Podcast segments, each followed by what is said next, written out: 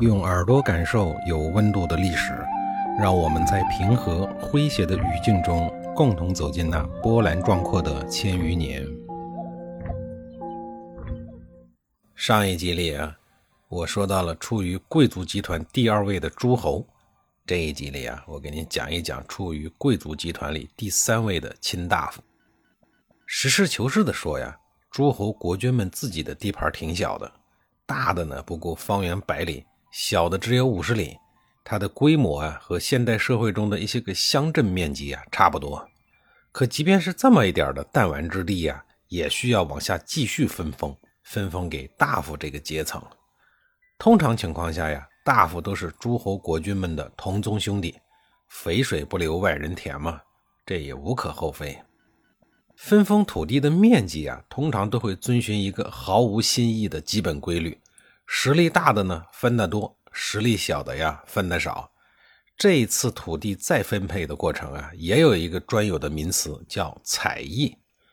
这样一来呀，国君管好自己封地上的若干大夫，就等于管好了自己的封国了。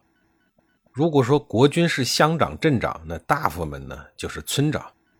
普通的大夫们一生啊都在自己家那一亩三分地上经营着，循规蹈矩，安分守己。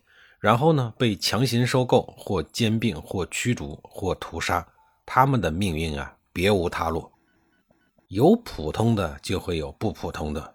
如果你才华出众，还拥有协助国君处理政务、为国分忧本领的大夫，就会被荣幸的增加一个称谓，叫卿。如果你深受国君的喜爱，还会叫你爱卿，好听不？不光好听啊，还有政治地位呢。这样一来呀，普通的大夫就和你没法比了，因为你一旦有了政治地位啊，就等于有了影响制定政策的能力，有了制定对自己有益的政策的条件，这可就厉害了。大夫和国君一样，都独自经营自己的地盘，统治地盘上的人民，征收租税，判礼送狱。可以说呀，拥有个人武装力量的大夫阶层，就是一个迷你型的小王国国君。而衡量武装力量大小的主要指标，就是看你拥有多少辆战车。有战车百胜的，他的军事实力啊就不算小了。而大的大夫啊，可以凭借一己之力，就可以向周边的封国宣战。也就是说呀，以一个村长的实力向周边的乡长、镇长开战，可见他们兵力的强盛。当大夫的实力高于国君的时候，就会出现操纵国君的费力，甚至取而代之的现象。比如鲁国的三桓，三桓呀，指的是三个大家族：孟孙氏、叔孙氏和季孙氏。这三家人呀，都是贵族，都是鲁国国君鲁桓公的后人。换句话说呀，是同根相连的一家人，在同一片土地上集体干着十分老练的事情。也就是同甘共苦、同床异梦、同室操戈，最后同归于尽。鲁国呢，自鲁宣公开始啊，就日益衰败了，整个国家呀被三桓家族所掌控。到了鲁襄公执政的时候啊，三桓索性瓜分了鲁国的公室，势力达到了巅峰。三桓个个身强力壮、骄横跋扈，完全不把国君放在眼里，使得整个鲁国社会纲纪紊乱、骚动不宁。这种大逆不道、以下犯上的可恶行径，自然引起了鲁国民众的一致谴责。人在没有实力的时候啊，面对不公，能做的呢，也只有谴责。要是觉得不过瘾啊，就再加两个字儿：强烈谴责。其中啊，有一个社会影响力很大的代表人物，儒家学派的创始人，也参与到了谴责与抗议的阵营。他就是大名鼎鼎的孔子。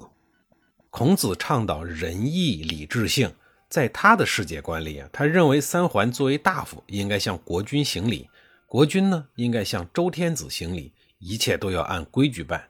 这样的话呢，鲁国就能回到周公一手所创建的礼制文明、礼乐政治的环境中。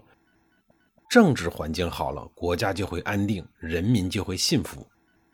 周公的礼制啊，前面我已经讲过了很多次了，它和现代意义上的秩序和制度呢有相似的地方。孔子认为呀，如果一个国家破坏了礼制精神，就会出现他口中所讲的礼崩乐坏的局面，国家呢就会走向万劫不复的动荡时代，人民就会遭殃。其实呢，避免礼崩乐坏的局面发生啊，其核心是需要有强大的军事实力为理智精神护航，然后再用理智精神来合理的统治人民，人民安居乐业，国库自然也就充盈，军费也就有了保障。如果形成了这样的良性循环，统治的呢就会长久一些。其中有任何一个环节出现了问题啊，都将是万劫不复。而问题呀，通常都是出现在人的身上。理智精神里还包含了一种美好的期望，就是期望人们呀有一种道德上的自我约束。自我约束啊，本身就是一件很不容易的事情，尤其是有了实力、有了权力以后。有了权力就会贪婪，有了绝对的权力就会绝对的贪婪啊！这个时候要求人自我约束，这种对人性的自我考验真的是很难。《礼记》中有一句家喻户晓的话，叫“刑不上大夫，礼不下庶人”，这是礼乐制度里一种非常人性化的原则。其核心初衷呢，是勉励人们要主动的遵守礼乐制度。这句话里啊，就有期望人民在道德上进行自我约束的美好初衷。刑不上大夫啊，他不是说大夫及以上的贵族们犯了罪啊就能免去刑罚，拥有天然的法外赦免权。我们的历史上呀，有很多大夫以上的人都被处以刑罚，比如商鞅就被五马分尸，李斯被腰斩，还有中国历史上最伟大的史学家没有之一的司马迁。这古往今来呀，中国受到刑罚的达官显贵比天上的星星还要多。另外多说一句啊，礼乐制度里还有王子犯法与庶民同罪的说法。从法律的角度而言，刑不上大夫是什么意思呢？其实呀，它是很人性化的，意思是说呀，大夫及以上的贵族们个个啊都是金枝玉叶，身份高贵。作为贵族阶层，应该带头去遵守礼制，怎么能干违法这种蠢事儿呢？即便一时糊涂犯了法，也不应该受到刑罚的羞辱。也就是说，士可杀不可辱。所以呢，应该去自裁、自杀而死，免得被强行动用刑罚。要是那样的话呀，会使你的尊严蒙羞啊。所以才有了赐死这一说法。这种死法呀，从违法者的角度而言，不是加害。而是一种恩赐，是皇恩浩荡。礼不下庶人，也不是说老百姓就不用礼，而是说呢，礼制用起来啊，有很多的规矩，接人待物、穿衣戴帽都有一套繁琐的程序，用起来呢比较麻烦。老百姓每天不是在田地里干繁重的农活，就是在服徭役，每天都要付出大量的体力，过于遵守礼制啊，就会耽误日常的劳动。他的本意是说呀，老百姓在讲理这方面呢，可以稍微马虎点只有这样，劳动人民才能放手去干活啊，才能发展生产，增加财富呀。如果老百姓每天就知道亲亲尊尊，那活谁干呢？吃什么呀？咱们接着说，不把国君放在眼里的三桓家族啊，虽然孔子有个人知名度，也有社会影响力，但是他没有军事实力呀。所以呀，面对孔子苦口婆心的劝说、谴责，三桓家族根本就不以为然。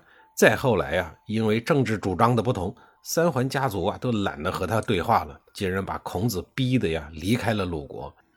这回知道孔子为什么要周游列国了吧？用现代语言来讲啊，就是政治避难呀。政治博弈失败以后，这一名五十五岁的老人不得不伤心地离开了故土，开始了周游列国。这期间呀，他在十几个国家推广他的儒家政治主张，四处讲学。那个时候的国家都很小，孔子从鲁国，也就是今天的山东曲阜，一路向西走到了河南，然后向北，说是周游列国呀，但最远呢，也顶多是走到了黄河岸边的国家。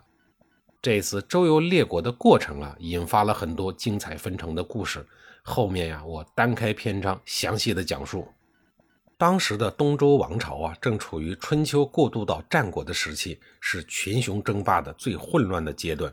各个势力集团、大小不一的诸侯们、军阀们，个个蠢蠢欲动，整个华夏大地四处烽火连天，民不聊生。实事求是的说呀，在这样一个糟糕的社会环境下呀，孔子推行他提出的施行仁政的政治理念啊，是很难行得通的。因此啊，他遭受到了很多诸侯们的冷落。但就是在这样一个困难的条件下，孔子和他的弟子们还是克服了各种难以想象的困难，坚持自己的理想。孔子在游历各国的时候啊，他对每个国家的风土人情、历史人文、社会现状等都有了非常清晰的了解。这些宝贵的见识啊，有助于孔子思想的形成和长足发展。俗话说呀，没有调查就没有发言权。在当时的历史条件下，孔子能在那么大的年龄走出去，他的精神是非常的难能可贵的。在广泛的调查中啊，孔子习众家之长，终于将礼乐之道呀逐步的完善。他不断的总结经验，汲取教训，教育经验呀也随之越来越丰富，名气大涨。弟子呢也是遍布了华夏大地，有些国家的贵族人群啊也加入到了求学的队伍。当这些贵族从了政，有了一定的社会影响力以后呢，他们对孔子思想的广泛传播呀又起到了巨大的作用。孔子在不同的国家累计漂泊了十四年以后呢，才回到了鲁国。这期间呀，三桓家族与鲁国国君的斗争并没有停止。而实际上啊，自鲁桓公的儿子鲁庄公继位开始，一直到鲁国灭亡，在长达四百多年的时间里，双方从没有休战过。斗争的历史呀，可谓是漫长而悠久。奇怪的是啊，决力双方谁也没有制服谁。但是巨大的战争内耗使整个鲁国日渐衰败的不像样子，最后被南蛮楚国一口吞下。悲哀呀，悲哀！那么在下一集里啊，我将给您讲述教育界鼻祖孔子在推行执政理念时的困惑，以及和他同一时代诞生的另一个人类巨星，同样是教育界的鼻祖，他就是大名鼎鼎的柏拉图。